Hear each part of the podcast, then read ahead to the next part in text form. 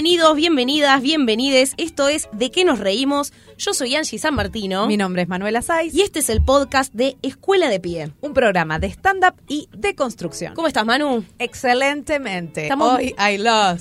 Sí, hoy, hoy, eso es un montón. hoy no nos cortaron la luz, que es un montón en el programa anterior. eh, se nos cortó el programa de la mitad Sí. por, la, por la luz. Así que bueno, estamos muy Los agradecidos. servicios terribles, porque la invitada nos acaba de decir que está sin gas. No, y- y, y- y bueno, estamos en Argentina, hay que remarla. Hay, hay gente que está peor igual. Pero, pero bueno, es lo que tenemos y estamos muy contentas de presentar a esta invitada. Así que yo diría que hoy ni demos vuelta y les no hay pedimos nada más que decir. le pedimos a, a- a- a nosotras, a los efectos de sonido, un fuerte aplauso para recibir a señorita Bimbo. ¡Fuerte el aplauso! Angie San Martino. Es Me eh, nuestra marca. Es una bajada Muy de teatro ego. de revistas. Sí, ¿no? Gracias por Vamos a invitarme. hacer el video con- Gracias a vos por venir. Sí, tengo, no tengo gas hace muchos meses. Ya es parte de mi, mi material nuevo hablar sobre esta situación porque era Es algo- lo único que queda. Es lo único que queda y bueno, me tenía que quedar a que pasaran a mirar por enésima vez, no sé qué, porque también es medio raro lo que mira, no se entiende que Sí. mira una prueba de, ¿cómo se dice? Eh, hermeticidad. Sí, hay me- un tongo ahí, Es me una parece. NASA y vino un tipo solo, no hizo nada. ¿Hay alguien que llamó ahí para denunciar algo? ¿Fue Claro. esa? Siempre hay Ay, alguien. No solo fue la Una primera vez, conchuda sino que después hay alguien que, ya con todo lo que pasó llamaba y decía que había gente que se lo habían dado y había denuncias falsas. Ay, no, no. No, no, es una es, es el bebé de Rosmarí los vecinos que tengo, es tipo la comunidad, como Pero además no aprendemos porque ya hay historias y leyendas urbanas no en se la cual llama la policía y no se llama Metrogas. Tal No cual. se llama Metrogas, tal cual. qué no? Siempre es una vieja pelotuda y dice, "Mm, siento olor a gas, voy a llamar. ¡No! No, sos vos. Y bueno, y después ahí, y ahí estamos después Y ahí con la estamos. duchita eléctrica, no sé, viste, la, la pava eléctrica, el no horno eléctrico. nada. Ducha eléctrica Todavía es no la, tengo, es- que va. que Agua hay. fría. Agua fría. Te prestaría la mía, pero ya se la tuve que prestar a alguien que está en la misma situación. Hoy así lo que, tengo que resolver. somos cada no vez más. Después, Pero después te paso los tips si querés. pues, se Todo sobre- sirve para material. se sobrevive, Eso es lo ¿qué le bueno. vamos a hacer? Pero bueno, a nosotras nos gusta en, en nuestro programa invitar a, bueno, voy a decir algo medio redundante, invitar a que el invitado eh, se presente, que, que nos cuente cómo se narra a sí mismo, porque a veces viste que en las entrevistas eh, uno googlea a ver qué información tiene. Siempre aparece algo raro. Que no Claro, Sí. entonces nos gusta saber Bueno. cómo uno se narra a sí mismo, en este caso, Bimbo, ¿quién, quién es Bimbo? Ok. Bueno, eh, me voy a explayar ya que no es justamente la presentación donde me voy a explayar, digo 10 minutos, no, sino eh, que la bio uno pone como lo que hace rápidamente y lo que hace, bueno, finalmente sí es lo que uno hace, a ver, ¿qué bimbo? Tengo 38 años, vivo con dos gatos en Capital, eh, hago radio todos los días en Futurock, eh, tengo formación de actriz, vengo de ahí, pero hice muchas cosas porque uno hace muchas cosas para sobrevivir y porque te vas dando cuenta que no hay por qué hacer una sola, sino que hacer las que te gustan. Entonces actúo cada vez que puedo en cosas, hago stand-up, el año que viene van a ser 10 años y, mm, y escribí un libro que se llama Bimbotiquín, que es de amor y me interesa mucho ese tema. Y mm, bueno, y esas cosas, soy feminista, soy vegana, soy de Libra. Ay, y vos Angie. también. Ah, me parecía, es que somos tan interesadas en el tema. Me dio risa porque estuve escuchando algunas entrevistas con vos también para no, no estar siempre como preguntando las mismas Me cosas. encanta. Y en un momento dijiste, y bueno, yo tengo un costado de Libra que también quiero como que, na- que nadie se enoje, contentar un Sí, poco. es Y- re y- así, y Libra. a mí me repasa, que lucho también con eso, porque a veces que hay gente que hay, hay que mandarla a cagar y listo. Sí, a mí me Ahí viene cuesta. Instagram a ponerles la, la piedra en el camino. Yo puedo enojarme con conceptos y a- hacer historias muy como, ah, na, na, na", pero en la vida, eh, excepto con padres, ¿no? Con los que uno se pe- ha peleado los gritos, pero me cuesta mucho también como decir, no, me molesta tal cosa, no quiero, no puedo. Uno va aprendiendo. Además, los comediantes queremos que nos quieran también. Bastante. Entonces también está como un poquito esa Y cosa. sí, por lo menos que se rían aunque no nos quieran. Es lo único que pedimos. tengo una pregunta, yo no sé si esto es muy es muy obvio o muy A ver. boludo, pero ¿por qué bimbo? No tienen explicación, me dicen así de los 17 años. Eh, todos mis amigas en ese momento tenían apodos. Y en ese momento estaba Austin Powers, estaban las bimbo robots adentro, que son unas robots rubias que tiran cosas de las tetas. Y salió eso. La, en, en inglés como que las bimbo son las como Ah, rubias verdad, plásticas. sí. Y no tiene mucha explicación, pero me iban presentando así a la gente y ya era inevitable y la gente se acordaba más de Bimbo y fue como, ¿sabes que sí? Porque María Virginia no me representa y tampoco, el, a veces pongo el apellido, pero es como, ¿por qué tengo que poner el apellido de un señor? Me gusta más esa cosa de drag, de te pones tu nombre y sos esa y vivís tu vida con ese nombre que tiene más que ver con una construcción personal que lo que les padres flashearon. Totalmente. Creo. Está Sí. buenísimo.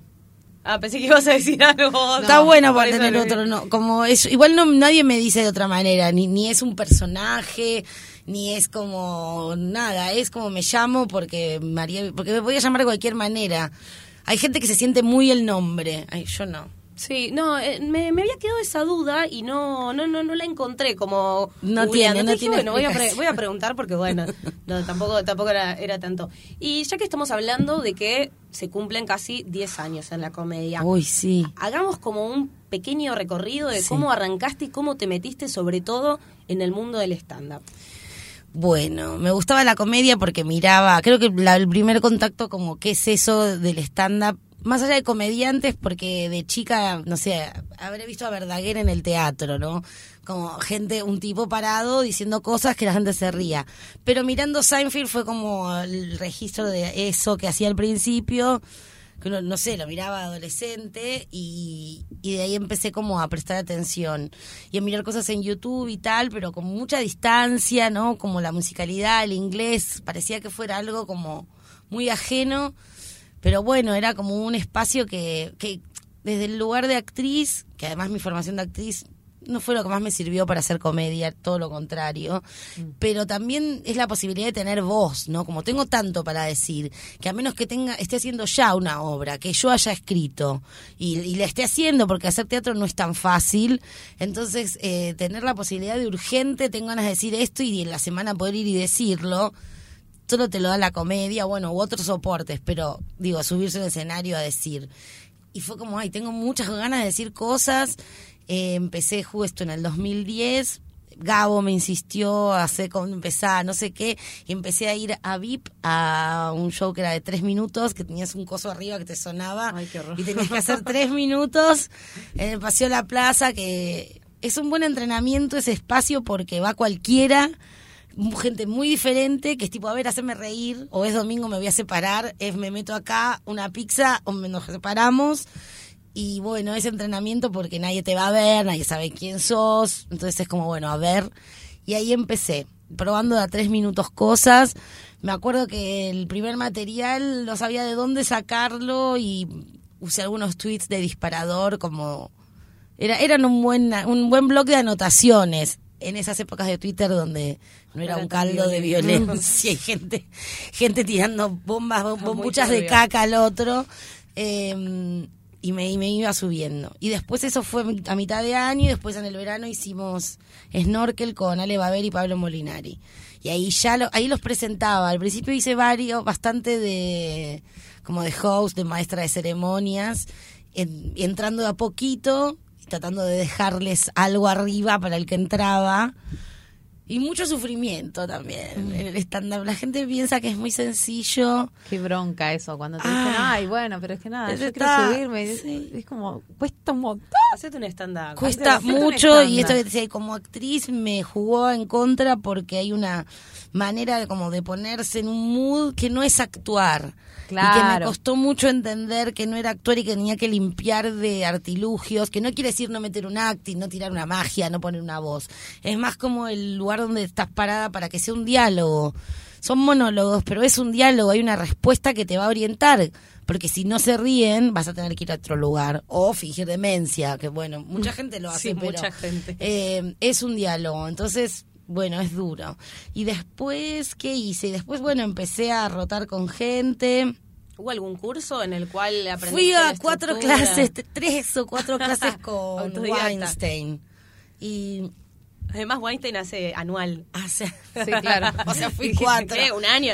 No. No, y no, no me, no, no me sentía cómoda. Y, mm, y creo que, que sí, que es- está buenísimo tomar clases, la verdad. La técnica es necesaria, eh, pero yo en ese momento no, no, no conecté. con eso, pero lo, lo creo importante. De hecho, en un momento dimos taller con Noelia eh, y está buenísimo y es un, es un hermoso trabajo y es re necesaria la técnica, la verdad, para que después pueda ser libre, ¿no? Como de a partir de acá hace lo que quieras, pero no, no, no más que esas. ¿Qué? Y leer los libritos, esas cosas, pero, pero después es, es salir al, al- a los leones. Y al margen de, bueno, eh, tenemos un montón de colegas comediantes, obviamente, que nos vemos entre nosotras todo el tiempo, pero al margen de, de las colegas, eh, ¿sos de consumir también stand-up, o, sea, o de ir a ver espectáculos o ver especiales? Sí, la verdad es que teniendo funciones es difícil ver colegas últimamente, como que siempre cuando están actuando otras, otras, yo tengo función, pero sí veo, veo especiales de comedia, sí, obvio, los miro.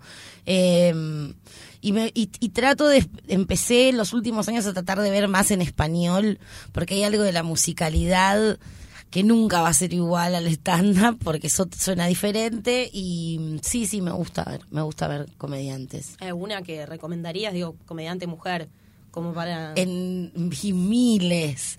No sé, digo, porque cada tanto vamos tirando, cosa que nuestros oyentes vayan como teniendo Yo soy muy su- fan de Sarah Ahí Silverman, pero pero hay un montón. Eh, pero ella me encanta, la verdad. Este es no, no, no me pierdo, o sea, me encanta. Pues Me- está bueno también ver... eh, Me vuelve loca lo que hace, es como es mi favorita. Viste que cuando, cuando a alguien le preguntas quiénes son, no te digo sus referentes, pero por ahí qué tipo de comedia consume, también te da un poco la idea de qué, qué tipo de cosas le hacen reír sí, a ese empecé más, empecé más viendo hombres, este, era muy fan más de Carlin, Louis me encantaba hasta que abusó un poco. Ah, que nos rompió el corazón. Y pero Sarah Silverman siempre me gusta, nunca me defrauda, cada especial de ella me encanta y no puedo creer lo que hace, este como eso, el, el lugar de comodidad que tiene, de, de estar, de que sientas que no sabes a dónde va a ir, como si ella estuviera buscando y seguramente sabe a dónde va a ir, que haga lo que quiera con el público, que parezca que va hacia un lugar y vaya a otro. Ella es mi favorita de las Yankees. Y después de las compañeras estoy viendo todo, estuve vi- viendo varias, este, viendo, viendo chilenas este y, y- y tratando de ver otras así lat- latinoamericanas y, y ver de qué estamos hablando. Y está lleno la verdad está lleno de mujeres haciendo comedia.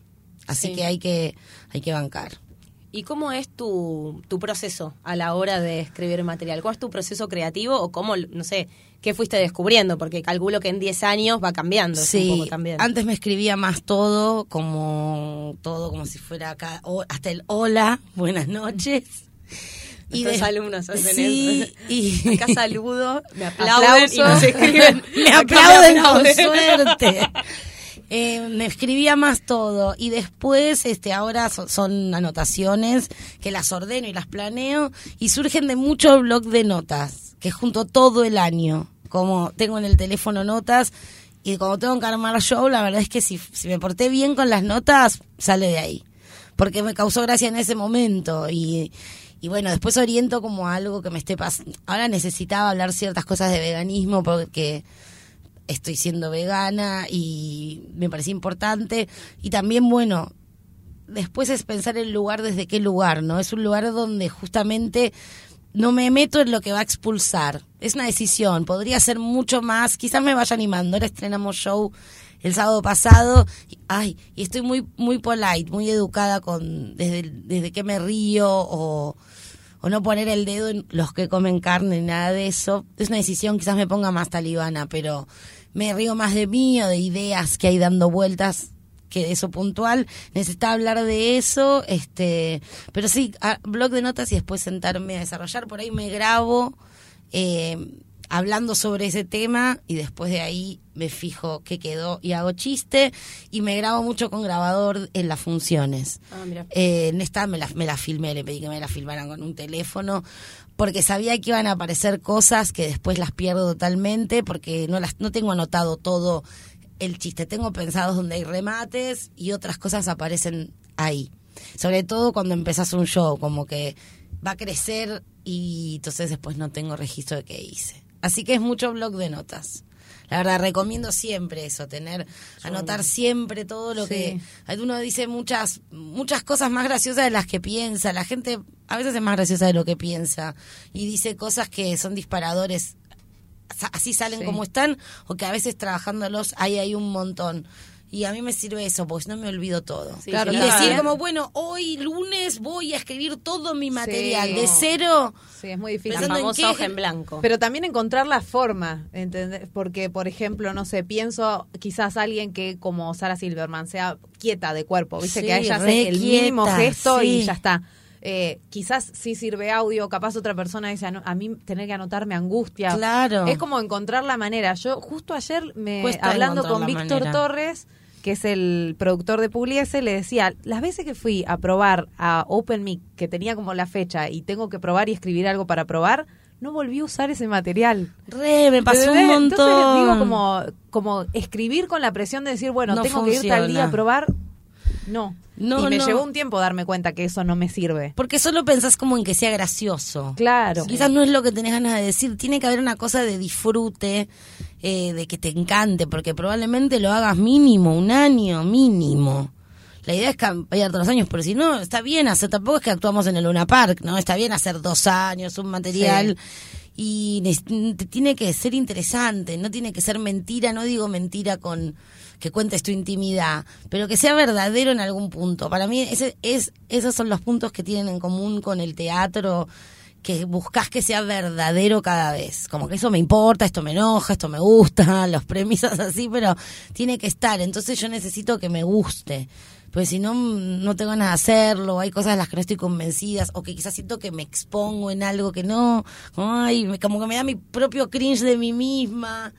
Eh, me perdí en lo que estaba respondiendo. ¿Te pasa a veces que te conflictúa por ahí una temática sobre la que querés hacer material, pero decís, no, sé cómo reírme de esto? Totalmente. Porque eh, Obvio. además todas las temáticas, feminismo, veganismo, eh, todo como que tiene que ser muy particular el ángulo de la risa. Sí. Y, pienso si por ahí a la hora de, de- de subirlo al escenario decir necesito hablar de esto, ¿te pasa que por ahí decís, che, eh, tengo más ganas de bardear que de reírme? Y o- con el veganismo tengo más ganas de bardear que de reírme, pero necesitaba hablar de esto, entonces le creo que por ahora le fui contando la vuelta y ya lo voy a desviar.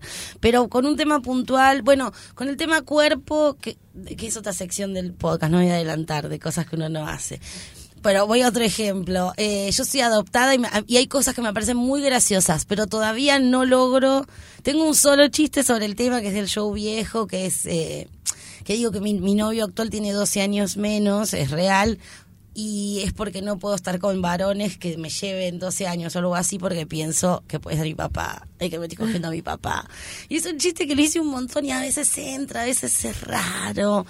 Y todavía no encontré quizás la manera, porque también es algo muy que no es popular, digo, ¿no? Esto- todos tenemos padres, pero no todos somos adoptados. Pero para mí hay cosas graciosas que todavía no, no encontré y que siempre quiero buscar para poder traducir eso que para mí es gracioso y todavía no puedo. Claro, porque hay algo ahí que a vos te causa gracia, que es lo más importante. Claro, pero sé que es difícil como la identificación con algo tan peculiar. O volver clara la premisa, quizás, Claro. como ahí en el cerebro dando vueltas la idea para que llegue a comprender la otra persona. Sí. Creo que también eh, lo que estamos viendo también bastante con todos los invitados que fueron viniendo eh, es que quizás la, la creación de, de un o la construcción de un público propio se empieza a volver como mucho más una, una necesidad si se quiere porque a la hora Sí. de hacer de hacer chistes vos decís no sé eh, veganismo eh, si bardeo si no bardeo digo pero en de- calculo que en determinado contexto y en un de- y, no sé, calculo que la gente que va a ver el show tuyo con Noé se va a reír de ciertas cosas que vos ya sabés. Sí, cambia mucho, la verdad es que no es lo mismo que en Snorkel, ponele. No, no, y la verdad es que eso es una gran diferencia, de la que estoy muy agradecida y que entiendo que es una diferencia, porque he hecho shows para eh, volanteando a que entre gente que no sabe quién sos y que no te debe nada, que no le importa y que es a matar o morir. Y cuando ya tenés gente que te va a ver, cambia mucho todo. Hay un colchón donde ya estamos más o menos de acuerdo, que el humor es decir estoy de acuerdo, me estoy riendo, pues estoy de acuerdo también. Y eso la verdad es que ayuda muchísimo. O sea, estoy muy agradecida por eso porque es un 30% menos duro, digamos. La hay un 30% alivianado. El otro 70% sigue estando igual. Pero siento que hay una facilidad de... Te venimos a escuchar, sabemos que vas por dónde vas a ir. Nadie se horroriza. O sea, en las críticas que hay en la teatral no, no dicen, ay, hablaron en contra de Macri, Claro. hablaron de porro. Una sola vez nos pasó.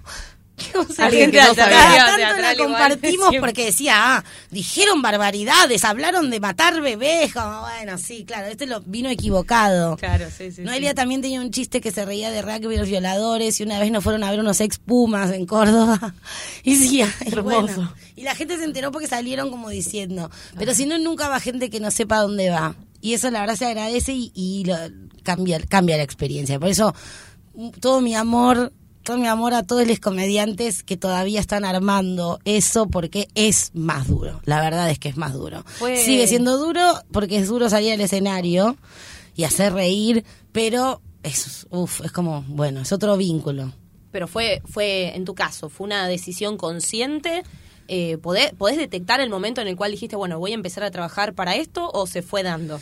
Se fue dando, pero por, por ahí... Sí, se fue dando, porque tampoco es que me meto en temas como, como de quiero hablar de esto por... No, se fue dando, fue, fue retroalimentándose y sucedió y... Y sí, se, se fue dando, no es que... Bueno, las redes eso. sociales quizás también colaboran en- claro. en, juntar y mantener también esa obvio. gente. Y también traerla, por, también porque me viene a ver gente que por ahí me nunca me vio haciendo stand-up, o por ahí no va a ver stand-up, pero que nos, ay, perdón, pero nos quiere ver por algo, y es como también adecuarla, mira, yo hago esto, esto es lo que yo hago, por ahí no, pero bueno, no adaptarme a las cosas como, o que funcionan, o, pensar en, en- en el que funcione, porque me seco, como necesito hacer que, que me guste a mí, y arrastrarlas a ver si a ver si se puede y si funciona. Eh, pero tener un público es, es un montón, la verdad. Este, Y sí, algo, porque si no es, es, es más duro. Es, este, es- hay mucho que explicar, ¿entendés? Hay mucho que introducir para entender más o menos en qué estoy, pero no piense que soy una loca, que no sé. Como bueno, ya saben más o menos a quién vienen a ver. Y Aunque siempre venga gente nueva y eso es un montón. Pero no fue un momento de que decidí eso. Sucedió. ¿Y es una, es una decisión hacer show de a dos? O, o sea, ¿con qué tiene Sí. que ver eso? Porque. ¿Cómo digo, es trabajar con Noelia? Eso. Ah, las internas. No, eh, Para mí, bueno, yo antes de trabajar con ella la había visto y me parecía increíblemente Me graciosa. acabo de acordar algo que me pasó el sábado. Fui a la depiladora y me dice, ¿sabes que yo a veces estoy haciendo Uber? Y me dice, me pasó que fui con una chica que la llevé, que es comediante, no me puedo acordar el nombre. Me dice, no sé por qué me suena bimbo. Y le digo, es Noé. Sí, me dice Noé. Como que ya son Un una monstruo de dos cofradía. cabezas. Son un sí. matrimonio Una de gorda de dos comedia. cabezas. Está buenísimo hacer este de a dos. Eh, está buenísimo tirar con alguien para el mismo lado. Convierte el trabajo en algo divertido. Irse de gira con otra es, un, es divertido. Yo la admiraba mucho Noelia antes de trabajar con ella. Me hacía reír mucho, me parecía brillante. Y es como, bueno, quiero hacer con ella. Aprendí mucho, aprendo mucho de ver hacer comedia a Noelia. Y creo que eran mundos parecidos pero diferentes, que estaba bien complementar. Eh, yo le llevo como 10 años, creo, a Noelia. Y también me gustaba eso de que, por más de que yo sé que parezco de 20 y pico y que estoy muy en la en onda. No, me gustaba como eso, mezclar dos mundos y dos maneras y dos sensibilidades. Y creo que siempre que haya dos mujeres tirando em, es más divertido y es mejor. Y, y además, no sé, me, daba ganas. me- es- y está buenísimo y recomiendo hacer equipos con otras, este, porque mejor, es todo es mejor con sí, otra. Sí, la Si pregunta. te llevas bien, ¿no? Porque Claro, puede ser complejo. no. Nosotros nos llevamos muy bien, es sencillo, nos producimos nosotras. este Yo la puedo llevar casi secuestrada porque le digo, vos tenés que estar en retiro a tal hora. y ella va, no sabe ni a dónde a veces, pero bueno. ¿Cómo se organizan con el tema de la producción? ¿Lo hacen entre ustedes todo? Nosotras, sí, ya tenemos lugares a donde fuimos, escribo, mando mails, Todo autogestión pura. Autogestión pura. Y no queda otra, la verdad. Es que no existen los productores que te pongan guita. Hay que hacerlo una y tampoco que esto se lleve la plata de intermediario. Ahí va. y, y tampoco, y además también porque hay cosas que siendo mujer pensás que tiene que haber un tipo haciéndolas. Y, y nosotras podemos. Es a, a- a muchas, me incluyo, cada vez menos me costaba negociar. O, bueno, en los teatros es un arreglo que tampoco hay tanto para negociar, ¿no? Pero Claro. con cosas de mi trabajo siempre me costó mucho como pedir cuánto, Sí. co- cuánto cobras, cuánto vale esto que hago, que a mí me gusta. Pues si me decís ocho horas de oficina te lo cobro, pero esto me gusta, entonces cuesta. Un montón. Y tenemos que animarnos a pelear por guita, eh, hablar con los técnicos y no tener miedo, aunque te digan todos los fines de semana, ¿sabes, ¿sabes prender el micrófono? Es lo mismo que nos Todos los fines de semana prendo un micrófono. Entonces, a, a ocupar esos espacios, a ver de cables como si fuera lo que solo los tipos pueden saber de entrada HDMI, ¿no? Yo también. Es eso, animarse a hacer cosas que pensabas que no. Obvio que es más fácil llegar fumada y que otro lo haya hecho, pero prefiero hacerlo yo y está buenísimo y recomiendo aliarse con otras mujeres eh, para que haya dos visiones en un escenario y para que todo sea más feliz y más divertido y porque Sí, si toca una noche mala también es como... obvio te cagas de risa Y- y, y bueno, sí, recomiendo aliarse Sí, siempre. está buenísimo. No, está buenísima esta mirada porque, digo, quizás eh, en, en lo que es, no sé, ponerle lo, lo tradicional del stand-up, de la comedia medio local de Buenos Aires, en realidad, Sí. quizás hay como un caminito y pareciera que, hay que, que ese caminito te lleva, no sé, al unipersonal o a presentarte en televisión. Y me parece que están empezando también como a surgir un montón de otras opciones que tienen que ver con, con decisiones, no con me quedó esta. Hay que rebelarse contra esas cosas porque son muy frustrantes, porque en todos lados hay poco espacio para todos. Si sos chica más, pero bueno, en la comedia me parece que eh, está hay espacio, pero no hay espacio para todos en, en, todos, en todos lados. Entonces hay que abrírselos, armar propio, propio circuito, que el unipersonal me parece que no tiene que ser como el lugar a donde llegar. Sí, juntás una hora de material y la haces un unipersonal, pero pensar en, bueno, en este momento con quién eh, te tejo una alianza para decir qué, con quién me gusta trabajar, hacerlo feliz, hacerlo desde el deseo, primero porque macrismo Sí. y porque es muy frustrante toda la cuestión de los pasos y de a dónde llegar. Y no sé, hay lugares, qué sé yo, llegar a comedy, ponerle, que es algo que mucha gente lo tiene. Yo me, el año pasado no quise estar, yo no tengo nada que me pasen en Telefe. Me da impresión, ¿entendés? Que mi material sea tan masivo en Telefe a las 12 de la noche. No quiero, yo prefiero que me vengan a ver y que sepan a quién van a ver, que ser juzgada porque digo porro, droga, maten a Jesús y aborto en Telefe. Entonces, bueno, poder elegir que hay lugares donde uno se puede hacer el propio camino, hay que animarse a eso y sobre todo el, el deseo es organiza mucho, porque va a ser muy frustrante todo, funciones malas, funciones vacías, que no te llamen años para algo, que mil cosas que si no lo- no, no te Sí, gusta que y no lo no deseas, un mango. vas a sufrir. Entonces, el deseo hace que que te gusta, que lo que te gusta no, no es lo que viene cuando te bajás, sino lo que pasa cuando estás arriba porque a todos nos gusta que nos aplaudan y nos llamen a cosas, pero te tiene que gustar es el domar ese toro ahí arriba para que después todo lo que pasa cuando te bajás lo soportes, porque no es fácil. Hay que subirse sola, las pibas que van ahí, yo, yo de todos chabones, ir con tu cuadernito a probar, no te conoce nadie, te presentan como "Güey, este buen culo. Yo he visto cada presentación. Ahí viene el humor femenino. De la El humor noche. femenino, la mujer, la, la- flor, la dama de la noche, todas unas cosas que decís, ay, mamita. Entonces, bueno. Bueno, Eso. sí, no, es re interesante esto de también crear espacios, tejer alianzas entre comediantes. Sí, está lleno de gente que se juntan de a cuatro y hacen su lugar.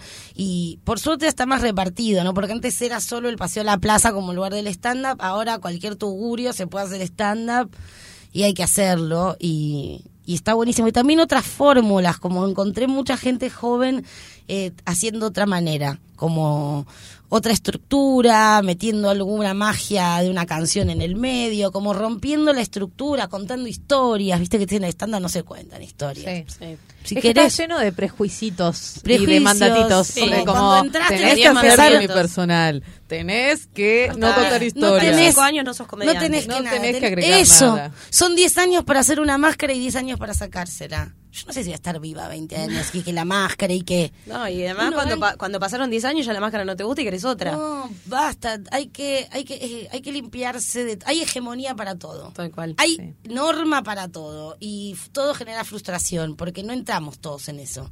No todos creamos de la misma manera, no todos tenemos ganas de hablar de eso, no todos queremos eh, decir las cosas que hay que decir en este momento, tengo ganas de hablar de otra cosa, hay que animarse porque y también aprovecho este espacio que van a escuchar muchos alumnos de ustedes. eh, Estar en este momento feminista histórico hace que el contenido esté muy atravesado por esto. Y hay mucho contenido panfletario que le está robando lugar a tu creatividad y a lo que vos individualmente tenías para decir. Hay que confiar en que estamos atravesadas por este momento y que eso ya está en nosotras, y crear material que no sea decir literalmente se va a caer. Claro, claro. Porque lo estamos porque nos estamos repitiendo y porque te estás perdiendo lo que ahora, atravesada por esto, puede llegar a tener que decir. Entonces, animarse a que, por más de que estemos habitando esto, no es que tengas que hablar de feminismo. No, no tiene que ser feminista tu material para que sea feminista, digamos. Tal cual, sí, eso está buenísimo. Hablamos el otro día con quién era de la militancia. Laila. Eh, ah, bueno, con Laila. de vos. Hablábamos justamente, me decía, Yo sé, hay "Ay, que tener unos ovarios para hacer bimbo porque como también eso, yo, yo pienso mucho en lo difícil que es sostener la militancia, eh, que decís todo bien, pero hay veces que es tanto sufrimiento que decís, no Sí. puedo, boludo, Yo necesito... lo, lo aso- o sea, eh, en Twitter ya abandoné el lugar como de hablar porque me seca, porque ya no se da la comunicación ahí. En Instagram digo lo que quiero, pero también no opino sobre todo. Hay temas de los que no estoy hablando porque siento que hay muchas hablando y que nos vamos pasando la posta. Eh, pero en el stand-up soy mucho más libre como de lo que hay que hablar.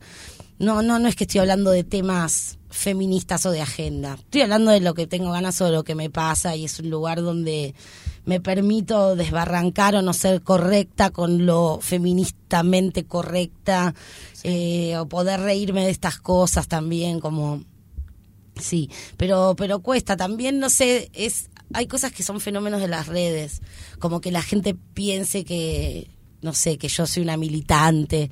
Decir lo que uno piensa, bueno, sí, obvio que es importante, pero hay mucha gente que está haciendo muchas cosas, ¿no? Como que saben más y que Está bueno también que sea así, como repartir un Claro, poco no sé, a mí el lugar, lugar de referencia de nada me gusta porque siento que esto, que hay una sola manera. Solo sabemos mirar para arriba. Siempre es alguien que es mejor, una elite de gente que le sale, que tiene un talento extra o que sabe más. No, no, entonces, este, bueno, eso, me perdí. No, es, es muy interesante eso. Yo creo que mm, es un buen momento para empezar a hablar todo el tema de, de, de- de El construcción, segmento. nuestro segmento, pero me quedé pensando con esto de, de bueno, de- del feminismo eh, panfletario o de qué contenido tiene nuestro material y también cómo va cambiando. Por ejemplo, en una, en una entrevista que estaba escuchando, eh, creo que le respondías a, a Gabo Grosval esto de, de que es raro que te pongan en un lugar de referencia cuando en el 2011 decías no soy ni feminista Exacto. ni machista.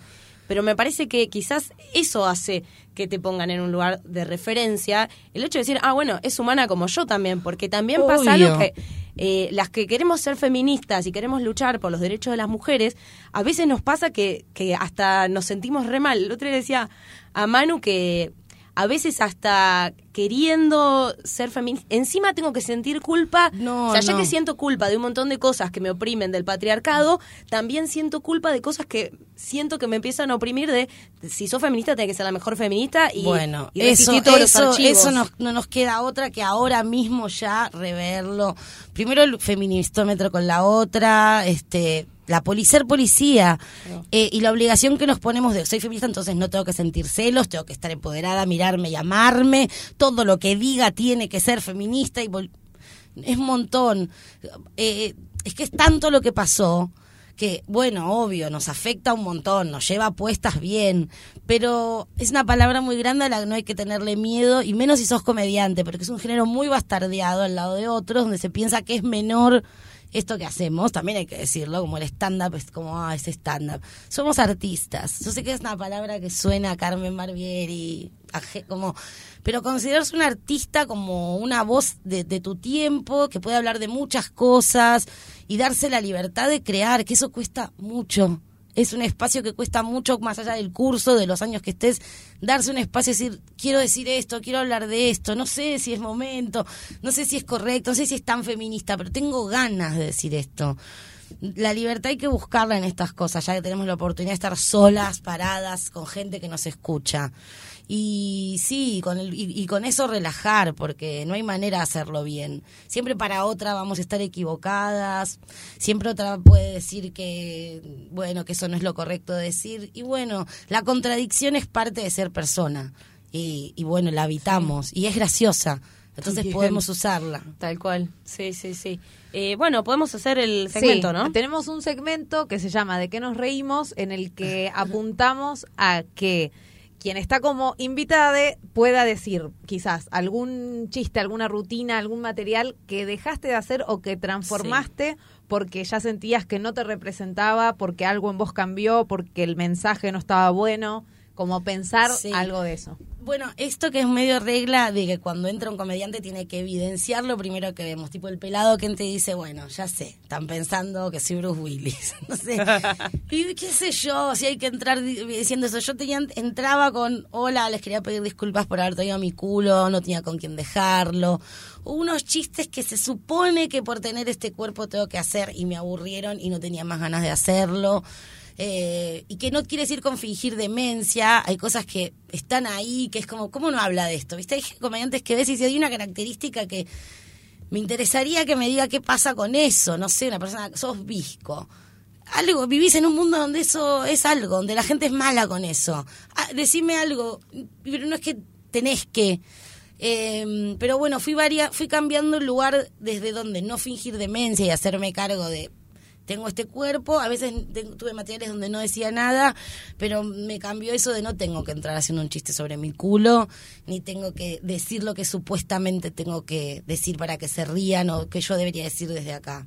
Y en el último show, en este nuevo, hay algunos chistes sobre el tema, pero pero es justamente lo que tengo ganas de decir y no ese lugar. Este, pero pero eso sí fue cambiando y después eh, bueno, te vas dando cuenta de algunas cosas, como que esto es muy, esto es muy de, realmente de problemas de blanca burguesa, esto no le importa a nadie, es un material acotado. Eh, y también tenía un material que me puteaba mucho porque salió en comedy, que hablaba sobre mi relación con el conurbano, que yo era muy idiota porque tenía un novio y que iba allá y que decía, ¿qué hay en Merlo? Dengue, bueno, tráeme uno. Y en mi cabeza sonaba bien y para la gente le parecía ofensivo. Y si 10 me dicen que les resulta ofensivo, no lo hago más, porque por algo me lo dicen. Se ve que algo no pude traducir bien de cómo era mi idea. Este, entonces lo saqué, porque, bueno, ya está, es una respuesta. Claro, sí, sí, sí. Así que eso. Bueno, buenísimo. 10 con criterio. Porque si, no sé, ponele, si vas a hacer chistes sobre veganismo y todos los que saltan, que hay un montón de gente regede, sí. como que tiene que ser 10 con criterio. Me imagino. O no, mm, gente de Merlo. Ese era mi criterio. Bueno, son de Merlo y me dice que les molesta que yo diga que Ubicación Merlo. Acá no hay dengue, no, jodas.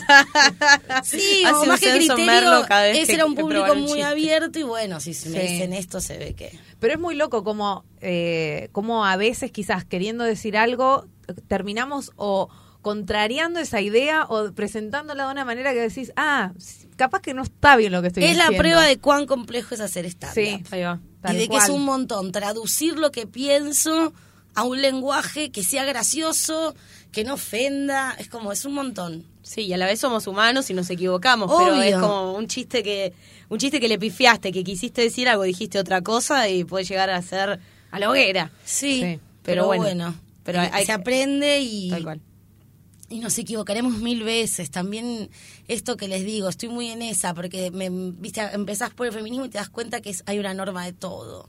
Tanto miedo a equivocarnos, tanto miedo al fracaso, tanto miedo al dislike.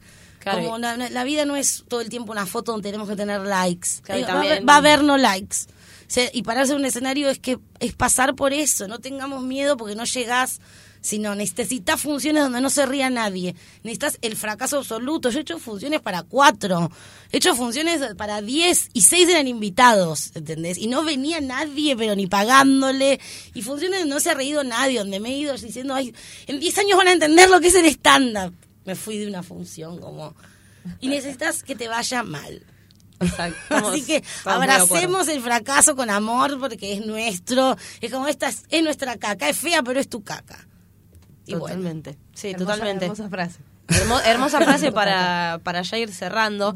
La verdad que hay muchos hay muchos temas igual que nos quedan afuera, así que ya vuelvo, otra vez. Te vamos a reinvitar. eh, no traje porque no tengo, pero ahora me dan sus direcciones y les voy a mandar globos con Bimbotiquín. Ah, y eso te queríamos preguntar. De eso. Bueno, y ahí brevemente. ahí es, bueno, ¿Con qué tiene que ver Bimbotiquín? Porque también es parte de lo que vos contás, pero es como. Es otra faceta. Otro, lugar. Eh, aparece el humor, pero no es la búsqueda. Son unos consultorios que hacemos en Furia Bebé, donde me mandan consultorio. Yo antes hacía un programa que se llamaba Villa Cariño, que era de consultorio sentimental, y la gente siempre mandó.